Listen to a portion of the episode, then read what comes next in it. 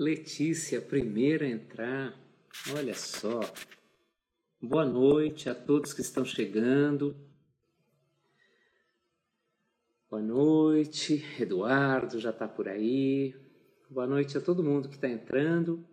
Vamos esperar o Chan entrar também para começarmos essa 21 primeira live da Revista de História. Muito obrigado pela presença de todo mundo. Entramos agora nesse ritmo quinzenal das lives e mais vamos e daí vamos mantê-lo até o até o final desse ano. O Chan já está entrando. Já já nós começaremos essa entrevista sobre a história dos Estados Unidos com Robert Chan. Boa noite, Chan. Boa noite, Julia. Tudo bem? Tudo certo. Tudo bom por aí? Tudo ótimo. É, então tá bom. O pessoal já está entrando, a gente já está com 20 e poucos espectadores. Vamos aguardar cinco minutinhos, às seis e cinco, pontualmente, com atraso de cinco minutos, a gente começa a conversa, tá bom? Tá bom. Enquanto isso, eu aproveito para dar dois avisos a todos que estão acompanhando essa conversa, que acompanharão essa conversa, o primeiro aviso é que agora todas as entrevistas da Revista de História, além de estarem disponíveis no IGTV e no nosso canal no YouTube, estão também disponíveis no blog da revista. É fácil chegar lá, basta buscar aqui na bio do Instagram a árvore de links, e daí na árvore de links você pode escolher YouTube, pode escolher o blog, pode escolher o blog tem mais coisas também. Nessa semana mesmo entrou uma entrevista da Iris Cantor, ex-editora da revista e colega de departamento, professora de História Ibérica, e também nos agregadores de podcast, Spotify, Google, Apple, etc., Deezer, etc. Então, estão no Spotify sim, Marcela. Só o áudio, né, naturalmente, mas estão todas lá no Spotify. Em geral, no, bom, no IGTV ela fica disponível imediatamente após o final alguns minutos depois do encerramento da entrevista, ela já fica disponível para que vocês assistam as entrevistas no, no IGTV. No, no YouTube, no Spotify, nos demais agregadores de podcasts, uns quatro, cinco dias depois elas, elas estão por lá. Então, tá lá no Spotify. Pode, pode, pode procurar o nosso perfil no Spotify, tá tudo lá, não só as entrevistas das quintas-feiras, outros materiais. Tem, tem, tem, por exemplo, uma entrevista muito bonita do Zé Geraldo Vince de Moraes sobre os novos baianos, uh, a propósito da morte do Moraes Moreira. Então, há, há, vários materiais em todas as nossas plataformas. E daqui a pouquinho a gente começa esse bate-papo com o Champard, meu colega de área, inclusive, né, de América Independente. Vamos esperar mais dois minutos e a gente começa. E a, a, outra lembrança é que nesse mês de outubro, hoje temos a entrevista com o Chan, daqui a duas semanas, no dia 15 de outubro, a entrevistada vai ser a Denise Bernuzzi Santana, do Departamento de História da PUC, que vai falar de História do Corpo. E no dia 29 de outubro, a entrevistada vai ser a Flávia Gali Tati, da Unifesp, História da Arte da Unifesp, que vai discutir história medieval, uma Idade Média Global. A Flávia acabou de publicar um artigo na, no número 179 da revista, dentro do dossiê organizado pelo Marcelo Cândido, e ela vai falar um pouco do dossiê e um pouco do trabalho geral dela em História da Arte Medieval e a discussão de, de uh, um, medievo global, etc. Então, nosso calendário desse mês é Chan hoje, dia 1 Denise Bernuzzi falando de História do Corpo no dia 15, Flávia Galitati falando de uma Idade Média Global no dia 29. Daí, em novembro, nós temos a Gabriela Pellegrino, temos o, o Zé Antônio Vasconcelos, e para dezembro, a última entrevista do ano ainda é uma surpresa. Já está tudo acertado, mas eu vou fazer um certo suspense antes de divulgar quem vai ser a nossa entrevistada da, na última live, na última live do ano. Eu lamento, Eduardo, de fato a Lira está latindo sem parar. É um fenômeno que se chama CIL, e ela fica latindo sem parar 24 horas por dia. então, de fato, está chata, peço desculpas, mas não há o que fazer. Tem três por aqui e uma delas late. Uh, late. Mia, Mia, Mia. Uh, Mia sem parar. Bom, são seis e cinco. Podemos começar, né, Chan? Podemos. Então, muito obrigado a todos que já entraram. Outros entrarão no decorrer dessa conversa com o Purdy sobre história dos Estados Unidos. Sean Purdy é graduado em História pela Carleton University do Canadá, mestre e doutor em História pela Queen's University, também do Canadá. Foi professor na Temple University nos Estados Unidos entre 2004 e 2005 e na UNB entre 2005 e 2006. E desde 2006 é professor do Departamento de História da USP, da área de América Independente, com ênfase em História dos Estados Unidos. O Chan participa de vários projetos de pesquisa, por exemplo, um estudo comparado de slums, guetos e favelas em São Paulo, Chicago e Toronto. Ele também coordena um projeto muito interessante com estudantes de graduação sobre a USP na EA durante a ditadura militar no Brasil.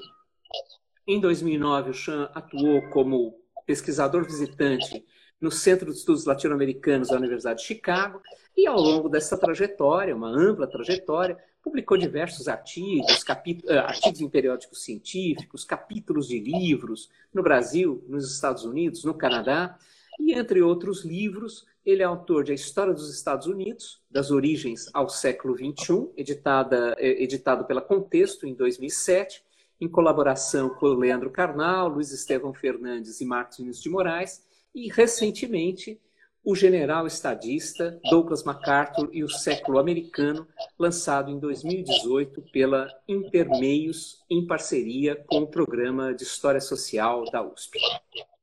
Chan, bom, o Eduardo Cavalheiro está dizendo que você é bom em botecos do Bexiga. Eu não incluí isso na apresentação, porque eu não tinha essa informação, mas isso é bastante relevante e eu prometo que na próxima entrevista eu vou colocar isso na sua biografia, porque é, é muito, muito, muito importante. Xan, muito obrigado por ter topado essa entrevista, por ter proposto esse tema, decifrando os mitos da história dos Estados Unidos. E eu tenho certeza que vai ser uma conversa bem bacana. E, e é a nossa primeira conversa aqui nessa, nessa sequência de lives da, da, da revista de história que aborda a história dos Estados Unidos. Então, muito obrigado pela tua presença aqui, por colaborar com a revista, não só aqui, também em pareceres ocasionais, né, etc. E, e eu queria justamente começar esse bate-papo uh, a partir do título que você propôs para essa entrevista, Decifrando Mitos da História dos Estados Unidos. Antes da gente chegar na história dos Estados Unidos, ou, ou meio já chegando lá, mas passando por uma discussão mais geral, o que, qual é exatamente o papel dos mitos históricos? O que, eles, o que eles representam? Qual é o sentido? Qual é o lugar dos mitos históricos? Bom, muito obrigado, Júlio, uh, e boa noite a todos e todos. Uh, é sempre bom falar sobre esses assuntos. Bom, uh, ao invés de falar sobre as minhas pesquisas nessa entrevista, um, eu decidi falar sobre uma coisa que eu enfatizo bastante, na sala de aula, uh, dando aula sobre a história dos Estados Unidos, porque uh, eu acho uma questão, essa questão da criação de mitos, a importância de mitos na vida social, cultural, política dos Estados Unidos é super importante. Um, bom, eu não tenho uma definição super, um, super elaborada. Um, eu acho de que um, eu vejo o mito como uma narrativa ou uma história inspirado em algum aspecto do passado ou alguns aspectos do passado. Um, essas histórias podem ser fictícias, podem ser parcialmente verdadeiras ou podem ser uh, uma dramatização de eventos reais. Um, e esses mitos servem uh, como símbolos uh, nacionais importantes um, servem para afirmar um grupo, um, um conjunto de valores, da, uh, uh, de valores morais, de valores nacionais, uh, etc. Um, e um, estamos falando sobre a história dos Estados Unidos, mas eu acho que todos os países, e eu vou focar na minha fala na questão de mitos nacionais, eu acho que todos os países têm. Né? Eu sou canadense, tem no Canadá, uh, Brasil também tem. Né? Um, uh, eu não sei se os Estados Unidos tem mais ou é mais importante nos Estados Unidos do que em outros países, mas uma, uma série de mitos um, sobre o passado nos Estados Unidos um, é, é, muito importante. É uma coisa que, que é ensinado na escola, uh, que é, é, é, é, visto como senso comum um, uh, e faz uma importante parte, eu acho, da, da, da, ideologia do país, da, das ideias uh, que dominam um, seja sobre individualismo, seja sobre capitalismo, seja sobre uh, o papel uh, de figuras heróicas na história dos Estados Unidos, um, etc. Então, por causa disso, eu acho bastante importante e eu deveria falar que eu fui bastante inspirado recentemente em reler um livro que eu li tipo 20 anos atrás uh, é de um sociólogo norte-americano que chama James Lowen. Um, e o livro chama, o título é fantástico, o livro chama Mentiras que meu professor de história me contou. Uh, onde ele uh, é, é, um estudo de livros didáticos uh, nos Estados Unidos e onde ele mostra uh, tipo as distorções um, ou abuso do passado um, em, matéria, em matérias educacionais, etc. Mas eu diria que não é só em livros didáticos. Eu acho que no discurso jornalístico uh, um, uh, temos muitos mitos em televisão, como o, o, o History Channel, por exemplo, que de vez em quando tem uma coisa decente, mas frequentemente acaba promulgando uh, mitos sobre os Estados Unidos. Um, é o tipo de revista de história sobre os Estados Unidos que você compra na banca de jornal. Um, é o, o, tipo de uh, discurso político né, que, que políticos usam frequentemente. Né? Eu menciono no meu livro sobre Douglas MacArthur, ele foi mencionada sete vezes uh, na campanha uh, presidencial do Donald Trump em 2016, né? Sete vezes. Uh, e tudo um, um figura, figura mítica da história dos Estados Unidos um, serve hoje em dia ainda. Certo. É, você, você falou do, dos usos do passado, né? usos e abusos do passado, e em grande medida essa mitificação ela, ela se presta a isso a você moldar o passado, a você criar mecanismos por meio dos quais a leitura do passado se faça dentro de uma chave e a partir de um, de um tipo de percepção que, que, que, que a rigor é um, é um, é um manejo. Né? Uh, uh, você falava, pode ter mais verdade, pode ter menos verdade, mas de qualquer maneira a intenção é construir um relato, uma narrativa que seja envolvente. E, e muitas vezes, salvo engano, Chan, também com a função de provocar algum tipo de agregação, algum tipo de coesão social e nacional, né? Absolutamente, absolutamente. E, e indo, indo especificamente para o caso dos Estados Unidos, um dos, um dos mais célebres desses mitos é o dos pais fundadores, né? a, a, a, maneira como eles atuaram, a sua presença, os seus vínculos com a Revolução Americana, com a independência dos Estados Unidos. Né? Fala um pouquinho do, dos pais fundadores e dessa e, e, e, da forma e do papel e do lugar que esse mito dos pais fundadores adquiriu e exerce na, seja na historiografia, seja no imaginário norte-americano atual. Bom, quando a gente fala do, dos, dos, primeiros tipo, imigrantes para os Estados Unidos, os puritanos, etc., uh, certamente um, uh, uh, muitos, uh, muito narrativa enfatiza o fato de que eles eram um, refugiados né, de, uh, de perseguição religiosa na, no Velho Mundo. Então, uh, isto é Estados Unidos como um país uh, dos refugiados, de liberdade, de democracia.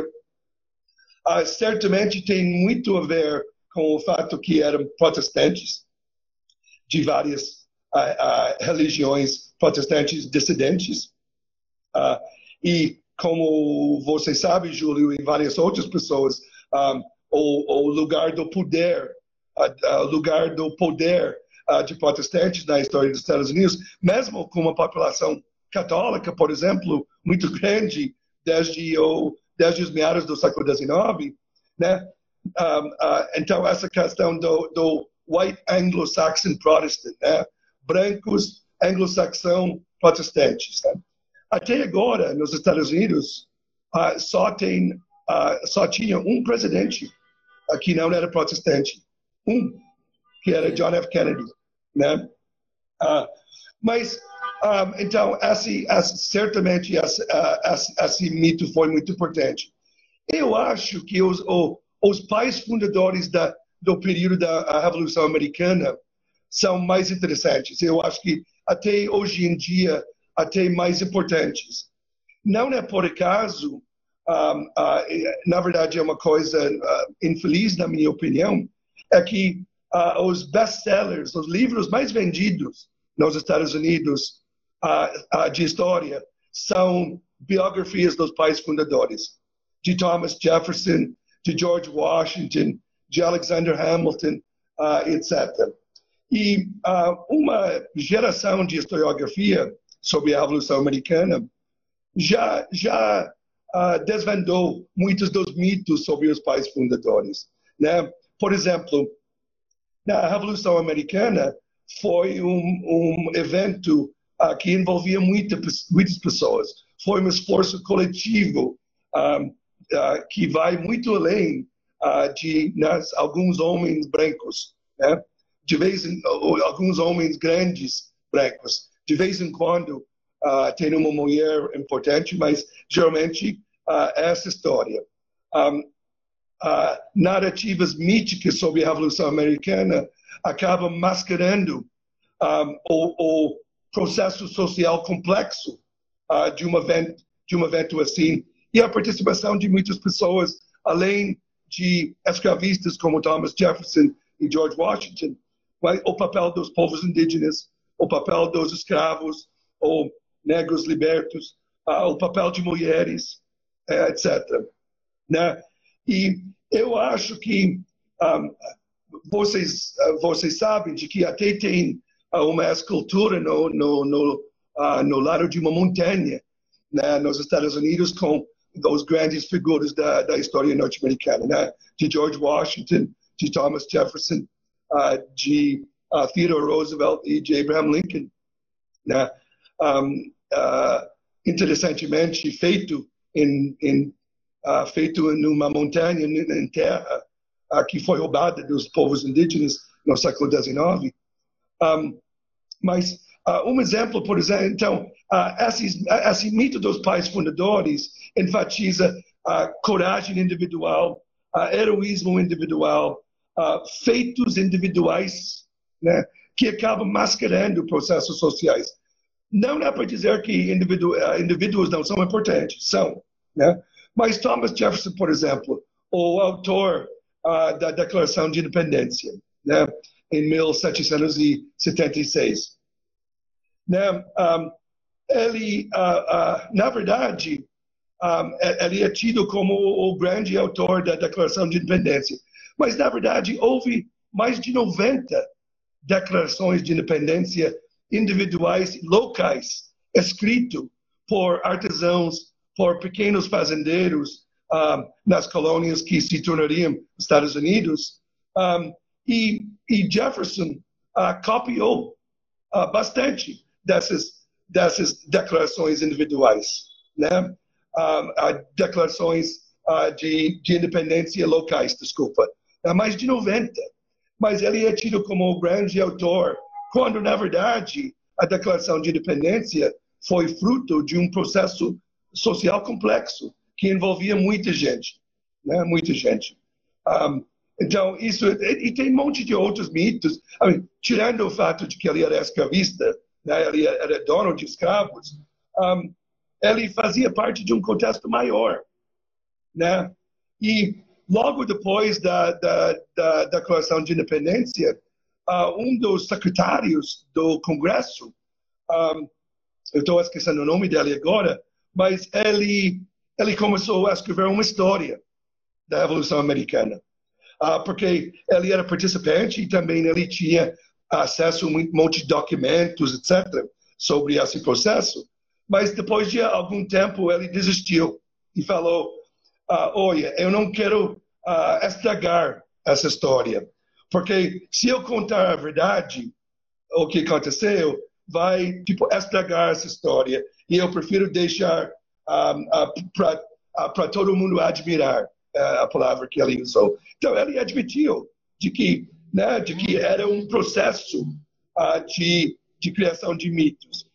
e frequentemente, de novo, nem, nem da época, mas tipo 50, 100 anos depois, muitos desses mitos foram construídos em literatura, em artes plásticas, uh, etc., bastante depois dos eventos, né, do tempo dos eventos. Né? Então, um, os grandes pinturas, um, uh, uh, um famoso, uma famosa pintura de George Washington atravessando o rio Delaware, por exemplo, um, né, ele está em frente do, do, do barco, né, num, num, numa postura muito heróica, etc. Né? Foi, só foi pintado tipo 50 anos depois. Então, toda essa, essa, essa criação de mito, mitos uh, que aconteceu sobre a Revolução Americana, frequentemente aconteceu bem, bem depois. Bem depois. Um, e um, uh, frequentemente, uh, tipo, exagerando, inventando fatos, distorcendo outros fatos. Né? Um, e, infelizmente, uh, muita gente, uh, até agora, uh, mesmo que livros didáticos tenham melhorado bastante, até agora, esse é o tipo de história que muita gente, que muita criança, muito adolescente recebe, um, ou indiretamente em livros didáticos, ou em discursos jornalísticos, um, em, na History Channel, etc. Esses mitos são importantes. Ou, outro exemplo muito, muito importante é do herói da Revolução Americana, Paul Revere. Uh, todo menino menina norte-americana uh, conhece a história de Paul Revere. Paul Revere era um artesão e ele fez uma viagem de, de cavalo de madrugada para avisar as, as forças americanas de que os britânicos iam atacar. Né? E a ideia era que ele tinha que uh, despertar uh, as massas para eles lutarem contra os britânicos.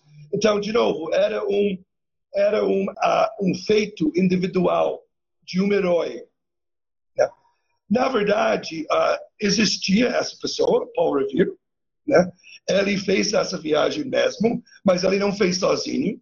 Ele fez com duas outras pessoas.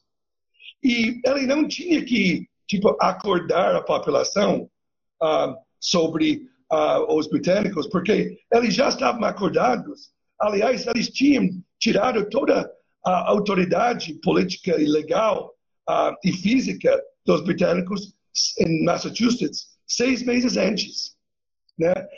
De novo, a Revolução Americana foi um uh, ato coletivo uh, que envolvia muitas pessoas, não só um cara uh, heróica que faz um, uh, que fez uma viagem né, perigosa, uh, ele foi preso depois, etc., perigosa uh, de madrugada. Né? E eu não mencionei até agora, mas esse também é o é, tipo de história que a gente recebe, que muita gente recebe aqui no Brasil, por exemplo, em Hollywood, em cinema, né?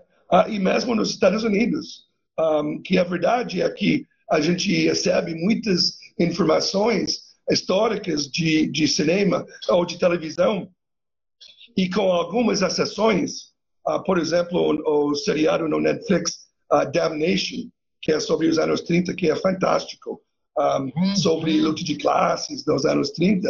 Um, é uma exceção, mas, em geral, o que a gente tem são, uh, tipo, essas narrativas míticas um, enfatizando feitos individuais, uh, feitos heróico, heróicos e mascarando os processos sociais e os conflitos. Porque, como você falou, Júlio, uh, se é se mitos servem para tipo ajudar na coesão de uma nação ou de um grupo, é importante tipo mascarar conflitos internos, conflitos entre, no caso dos Estados Unidos, entre classes ou conflitos entre brancos e negros ou brancos e escravos ou nativos e imigrantes, ou homens e mulheres, etc. Maravilha. O, o Maurício comentou aqui que o Benjamin Franklin dizia ter se inspirado na Confederação dos Iroqueses para pensar a união das colônias, né? Um pouco na linha do que você falava sobre o, o, o, Jefferson e a Declaração de Independência, quer dizer, aquilo não é obra de uma pessoa e aquilo não é algo original, né? Evidentemente. Sim, Sim, isso também é interessante que o Maurício mencionou isso, porque um, uh, historiadores indígenas no, nos Estados Unidos, um, hoje em dia quase todo o departamento de história nos Estados Unidos tem um historiador dos povos indígenas, quase todos, né? no Canadá também, né? Uh, frequentemente, não sempre, mas frequentemente são pessoas indígenas, historiadores indígenas que estudam a história indígena, uh, têm mostrado, uh, tipo, tem mostrado que pessoas indígenas eram sujeitos da sua própria história, não só objetos. Então, em, em, em eventos como a Revolução Americana, por exemplo, um, ou em certas regiões dos Estados Unidos, os povos indígenas um, desempenharam um, um, papel muito importante. Negros também, mulheres também, que só recentemente têm sido exploradas. Uh, existe um, a nossa colega Marianne Juqueira tem escrito um pouco sobre isso, mas também tem um novo livro em português uh, do historiador norte-americano Ray Raphael. Uh, foi traduzido alguns anos atrás, que fala muito sobre esses mitos um, da Revolução Americana. E ele também é o autor de um livro que ainda não foi traduzido, que é A História do Povo na Revolução Americana. Um, então, uh, uh, aos poucos, a gente está um, recebendo novos, novas contribuições. Certo. É, é interessante, você estava falando de como esses mitos aparecem na, na produção didática, aparecem no cinema, aparecem na literatura tal, aparecem nos esportes também. Né? A franquia de, da NBA da Filadélfia é 76ers. Né? Sim. A, a, se, se, a gente passar para um outro, uma outra base produtora de mitos, que é a conquista do Oeste, o, o San Francisco 49ers na NFL. Também. Né? Ou seja, sempre, sempre essa ideia de você uh, uh, encharcar a vida social, talvez encharcar seja uma metáfora exagerada, mas você fazer com que apareça nas várias esferas da vida social uh, a, a, a, menção, a retomada, né? para insistir nesses mitos. Né? que em muitos casos persistem até hoje. A Mariana Massafera comentou agora há pouco quantos mitos ligados aos confederados hoje em dia contribuem para fundamentar teorias e atuação de grupos racistas em, em tudo que é canto, aqui no Brasil, inclusive, né? Que sim, um, ah, por exemplo, que foi simplesmente uma uma batalha entre estados, né, sobre o direito dos estados e não sobre escravidão, quando na verdade foi sobre escravidão uh, a guerra de secessão.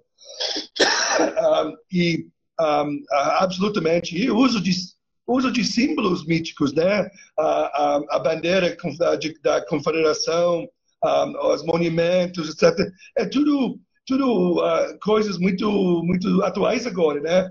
Um, uh, com os movimentos dos Estados Unidos contra, contra o racismo. Um, existe, para quem, uh, para quem entende inglês, uma um ótimo, um, um ótimo programa, tipo, não podcast, é tipo coisa que vai no Facebook, etc., de um comediante do sul dos Estados Unidos. Um, eu, eu, de novo, estou esquecendo o nome dele. Uh, Troy, Troy alguma coisa.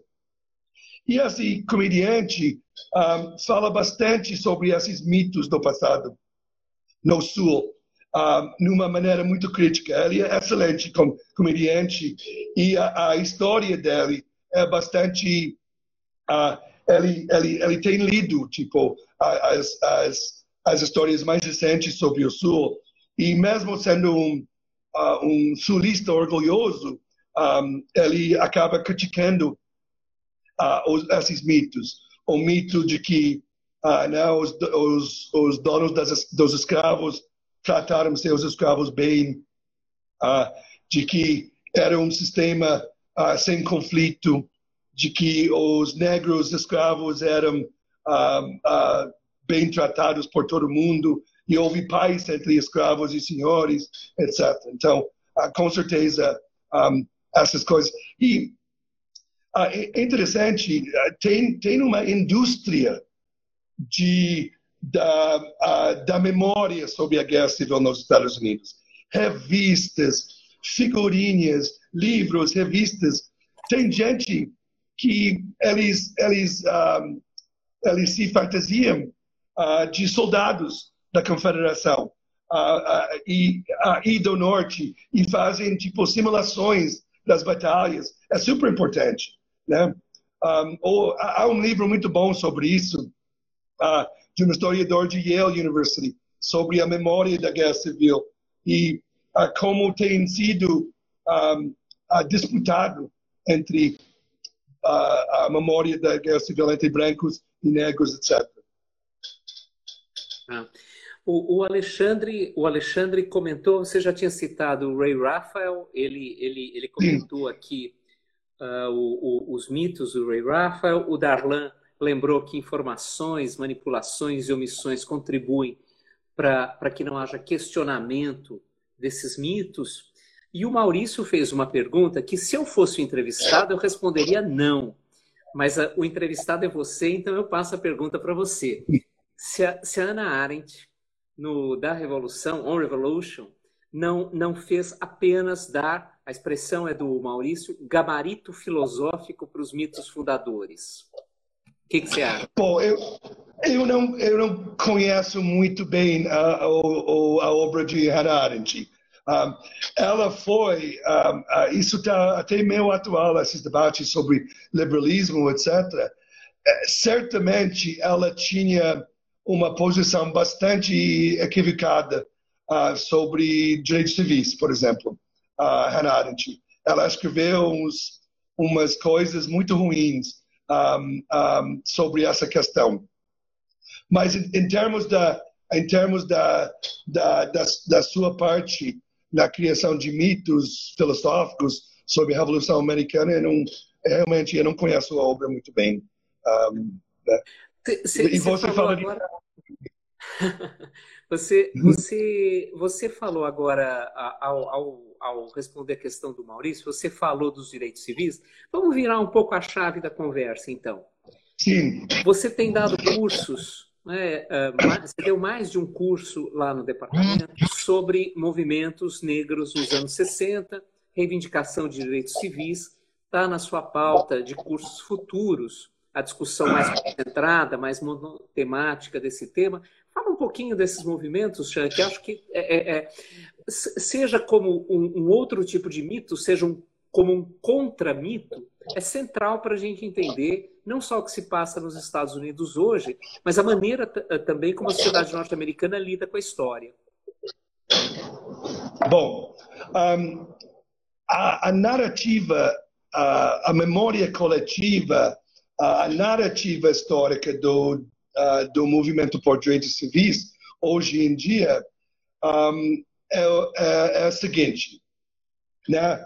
Houve um grupo de uh, respeitáveis pastores, uh, mulheres da igreja, que eram pacíficos e eles, um, eles se organizaram para avançar uma luta para direitos políticos. Uma parte dessa narrativa uh, inclui, por exemplo, também a decisão da Corte Suprema em 1954 um, ah, contra a, contra a segregação na educação nos Estados Unidos. Então, esse grupo de respeitáveis pastores e mulheres da igreja, como Martin Luther King, por exemplo, lutaram pacificamente, eram respeitáveis, né? sempre usavam ternos, sempre bem vestidos, tudo. Uh, e eles ganharam direitos políticos em duas leis que foram estabelecidas em 64 e 65.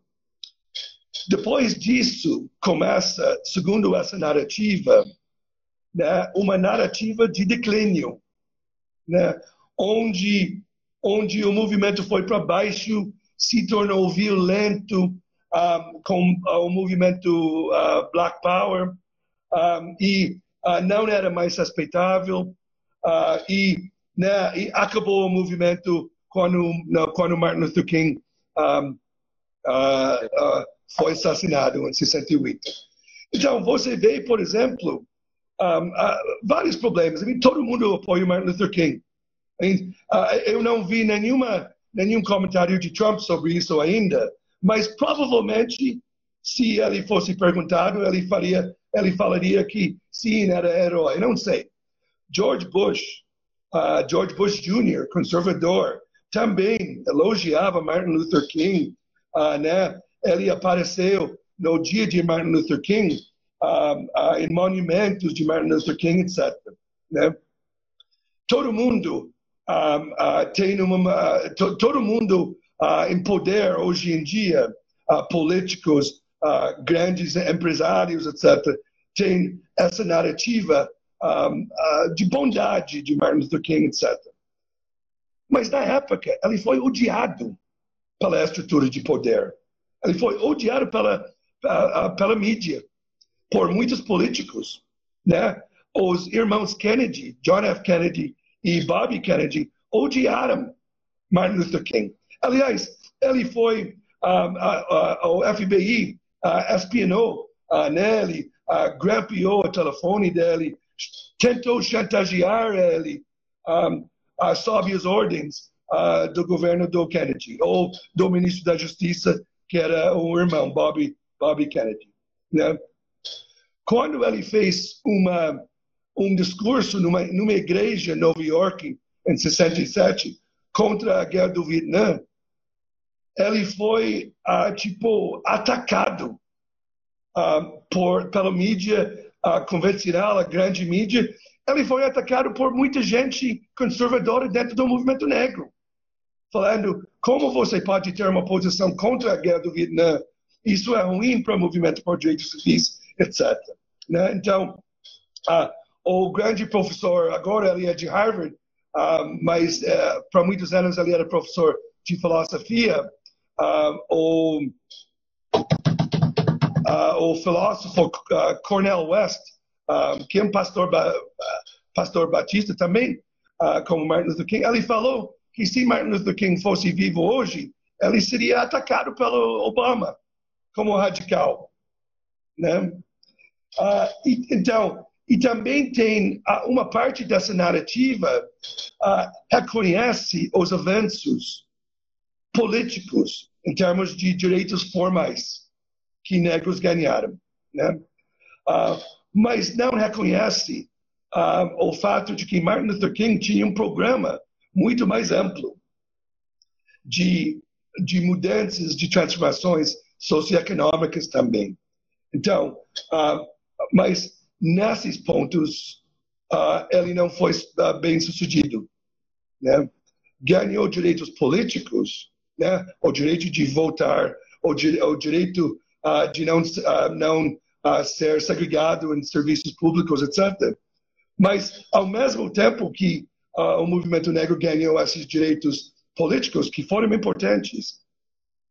Uh, não ganharam direitos socioeconômicos. Uh, e Martin Luther King, uh, essa foi uma parte importante do, do programa político dele. Tanto de que eu acho a melhor historiografia mostra as, as semelhanças entre Martin Luther King e o movimento para Black Power. Né?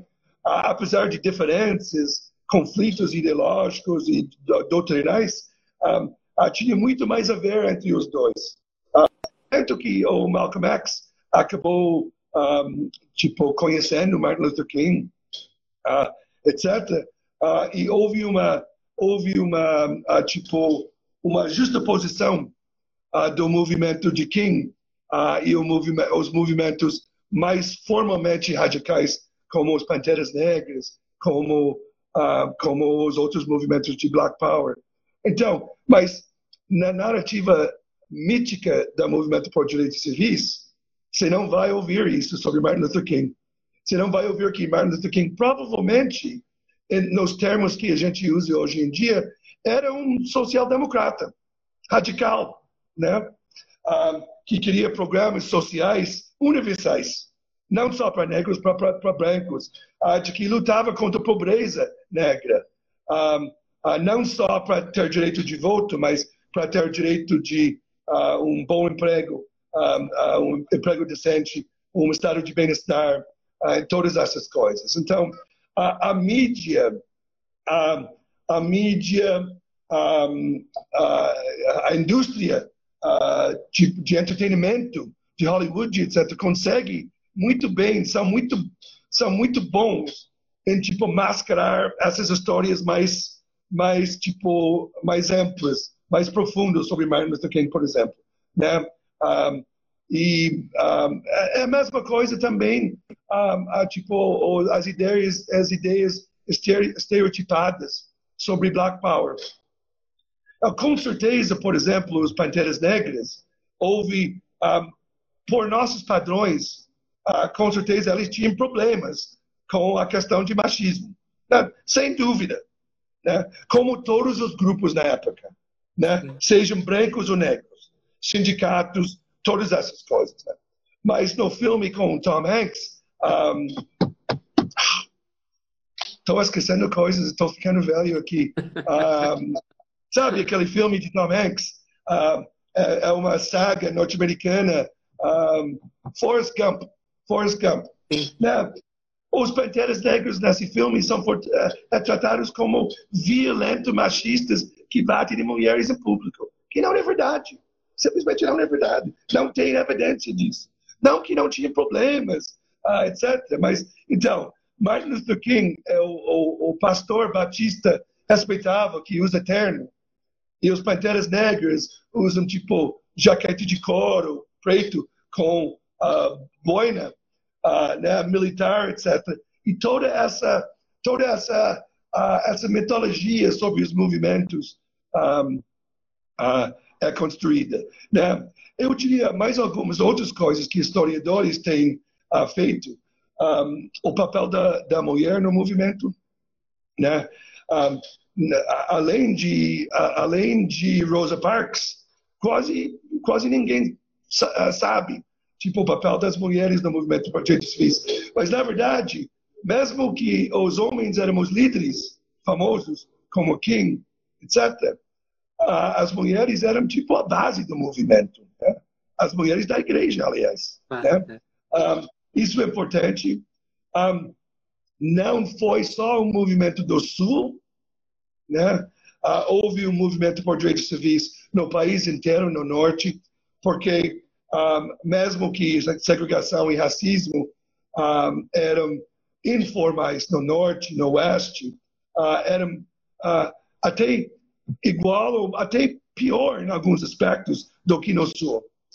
Martin Luther King, quando ele foi ah, fazer uma campanha contra a pobreza em Chicago, no meio oeste, né, no norte do país, ele, um, uh, no, na, na, primeira manifestação que ele fez em, no, no, no, no bairro, uh, na zona sul de Chicago, ele levou uma garrafa na cabeça uh, de brancos racistas. E ele, ele disse na época de que ele não tinha visto tipo um racismo, um ódio tão forte do que em Chicago, né, na, na história dele. Então, uh, não era só uh, essa ideia estereotipada que era só os racistas no Sul, né?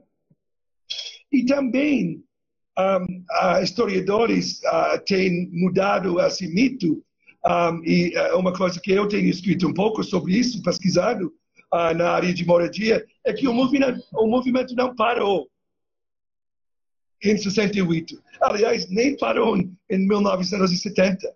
Né, que tem um conceito na literatura que é a longa década dos anos 60, que na verdade começou nos anos 50 e só terminou nos anos 70. Então, houve muitos movimentos importantes liderados por mulheres negras na área de moradia nos anos 70, nas cidades grandes dos Estados Unidos. Uh, e movimentos sucedidos uh, com bastante sucesso. Né? Mas uh, né, esses, esses programas sociais de moradia que, que essas mulheres conseguiram conquistar têm sido tipo desmantelados nos últimos duas décadas, né? Por governos de, de, dos republicanos e também dos democratas uh, e não fazem parte desse mito, uh, porque eram mulheres pobres, não usavam tipo vestidos e, e ternos, uh, né? usaram ação direta nas táticas de ganhar su suas lutas, demandas, etc. Então tem uma série de um, uma série de mitos e, e distorções, um, um, né? um saneamento histórico uh, que tem acontecido com o movimento por direitos civis. Certo, maravilha. Ah, ah, você mencionou mais de uma vez o Kennedy. Tem várias perguntas, eu não vou conseguir dar conta de todas, ah, inclusive porque eu, eu ainda quero te fazer uma outra questão, mas, mas a, a, a Mirce Impanaro pergunta sobre um, a, a, mitificação em torno do Kennedy, que também Sim. é algo que se constrói em meio à discussão dos anos 60 e em paralelo às lutas por direitos civis. Né? Absolutamente. Um, o Noam Chomsky tem um livro uh, que ele chama de uh, Camelot, né, que é o nome mítico, interessantemente, do uh, Rei Arthur, né, da, da, da, do mito do Rei Arthur. Né, Camelot era o castelo de Rei Arthur.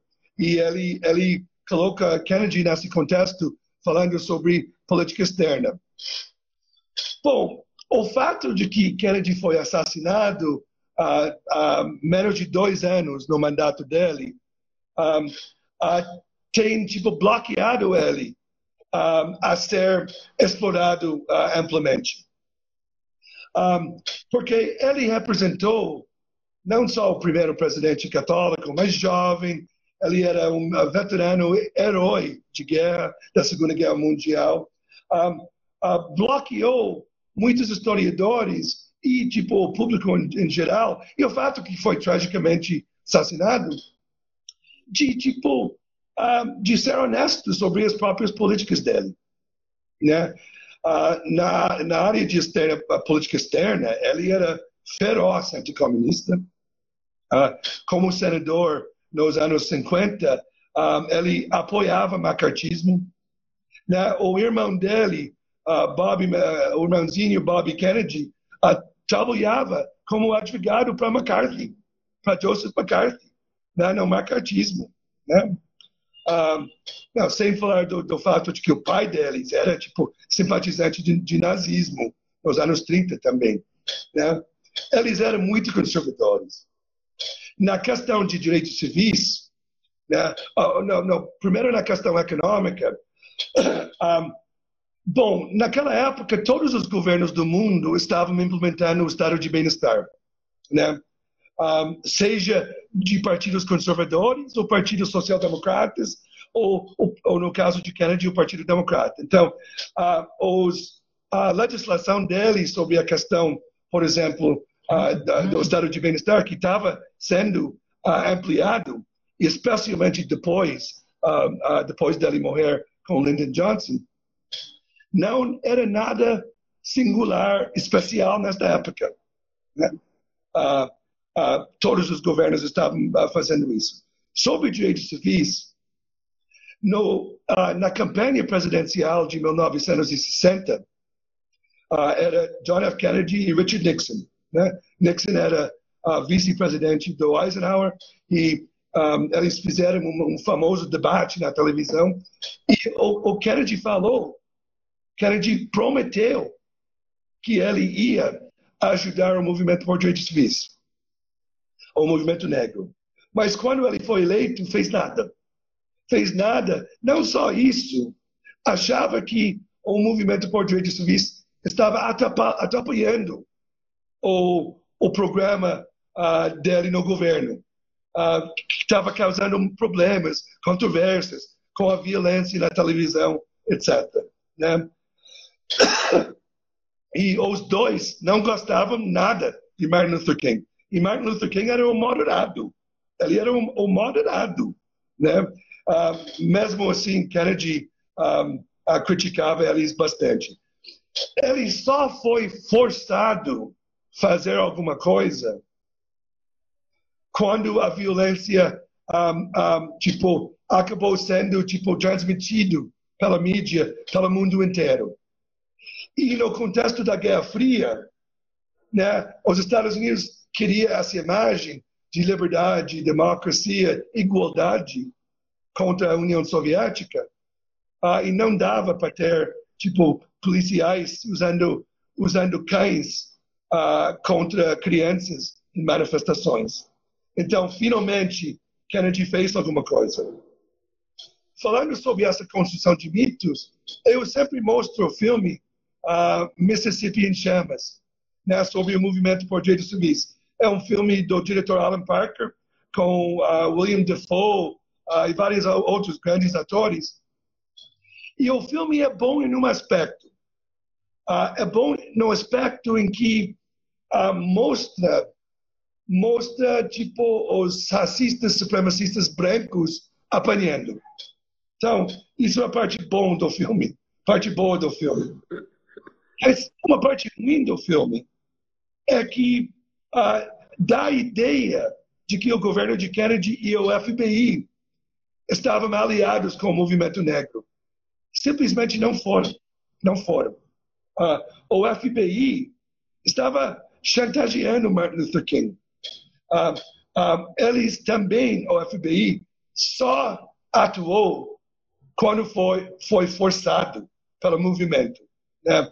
E o filme, o filme, os heróis do filme, Mississippi em Chamas, não são os negros que fizeram campanhas para registrar, para tirar título eleitoral uh, dos negros no Sul, uh, que organizaram frequentemente em condições muito perigosas, várias pessoas mortas, etc. Uh, éramos os negros, os, os, heróis do movimento no Sul éramos negros. Mas nesse filme, os heróis são o FBI. Né? E a Hollywood conseguiu. Um, Hollywood, a, a narrativa hollywoodiana sempre um, gosta de tipo um, de diluir processos sociais coletivos em tipo algumas figuras individuais, né? Nesse caso, né, os bons agentes do, do FBI. Mas o FBI não uh, não não não eram aliados do movimento por direitos civis. Então, você tem um, você tem uh, uh, nessa criação de mitos hoje em dia através de Hollywood etc um, aspectos ver, verdadeiros mesmo coisas que aconteceram mas também esse saneamento da história real. Certo. Maravilha a gente tem três minutos só e daí não dá tempo de dar conta da, das várias questões interessantes que apareceram por aí. Mas eu queria encerrar essa entrevista te perguntando um pouco uh, uh, sobre o cenário do estudo e da pesquisa de história dos Estados Unidos no Brasil. Quando eu fiz graduação 40, quase 40 anos atrás, né, eu entrei na graduação em 82, então há 38 anos, não existia história dos Estados Unidos. Existia matéria, mas era péssima. E ninguém pesquisava, na verdade. Depois houve alguns movimentos de pesquisa. Como está? Infelizmente, eu tenho que pedir para você ser rápido, mas como que está o cenário do, dos estudos e pesquisas em história dos Estados Unidos no Brasil? Eu acho que nunca foi melhor. Agora temos uma associação profissional, a rede dos estudos dos Estados Unidos. Um, eu diria de que a iniciativa para isso uh, veio bastante do, dos colegas do Rio de Janeiro. Temos, temos redes sociais, etc. Temos encontros regulares, né? e várias pessoas estudando esse assunto cada vez mais.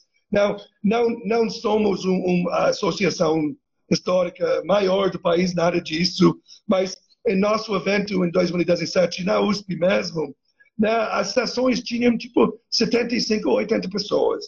Né? Um, gente, uh, gente do, do, país inteiro. Então, ainda estamos falando de, um, uh, de poucas pessoas, mas cada vez, uh, cada vez mais um, com mais tipo vínculos com o próprio Estados Unidos, etc. Um, eu diria uma coisa é que é no, normal de que provavelmente a área mais estudada é a história cultural. Né? Então, não tem tanto uma diversidade de assuntos. Eu recebi uma proposta esta semana, aliás, de alguém que quer estudar Thomas Jefferson. isso é, é, é, muito diferente. E, geralmente, as pessoas acabam indo para a história dos Estados Unidos por causa de cinema, um, por causa de histórias em quadrinhos, um, literatura, essas coisas. Então, nós temos bastante trabalho para fazer, mas uh, eu quero, um, tipo, agradecer bastante o, o trabalho de um grupo de jovens no Rio de Janeiro que tem tomado a iniciativa para muitas dessas coisas, além de, uh, de uh, a minha colega Mariane, a Cecília Azevedo no Rio de Janeiro uh, e outras pessoas, mas muitos jovens alunos de pós que têm trabalhado muito disso um, para ah, para expandir a área. Eu estou bastante feliz. Ah, que maravilha, maravilha. Muito obrigado, Chan. Eu, eu, obrigado, Júlio. Eu quero convidar todos, temos dois minutos para encerrar, quero convidar todos para daqui a duas semanas, no dia 15 de outubro, acompanharem a entrevista da Denise Bernuzzi Santana sobre a história do corpo, no final do mês, dia 29, a entrevista da Flávia Gali Tati sobre umidade média global. E a entrevista do Chan, assim como todas as entrevistas da revista de História, ela daqui a alguns minutos vai estar disponível para sempre no IGTV do Instagram e daqui a alguns dias no, no YouTube, no canal do YouTube da revista de História, no, no blog da revista de História, e daí só o áudio, a gente extrai o áudio e também vai estar disponível em vários agregadores de podcast, Spotify, Apple Podcast, Deezer, etc. Chan, super obrigado, muito obrigado mesmo, foi muito bacana. Uma outra hora você volta aqui, ano que vem você volta para falar das suas pesquisas, tá bom? Muito obrigado, Júlio, e, e para todo mundo que participou aqui. Boa noite. Boa noite para todo mundo, muito obrigado a todos. Até logo.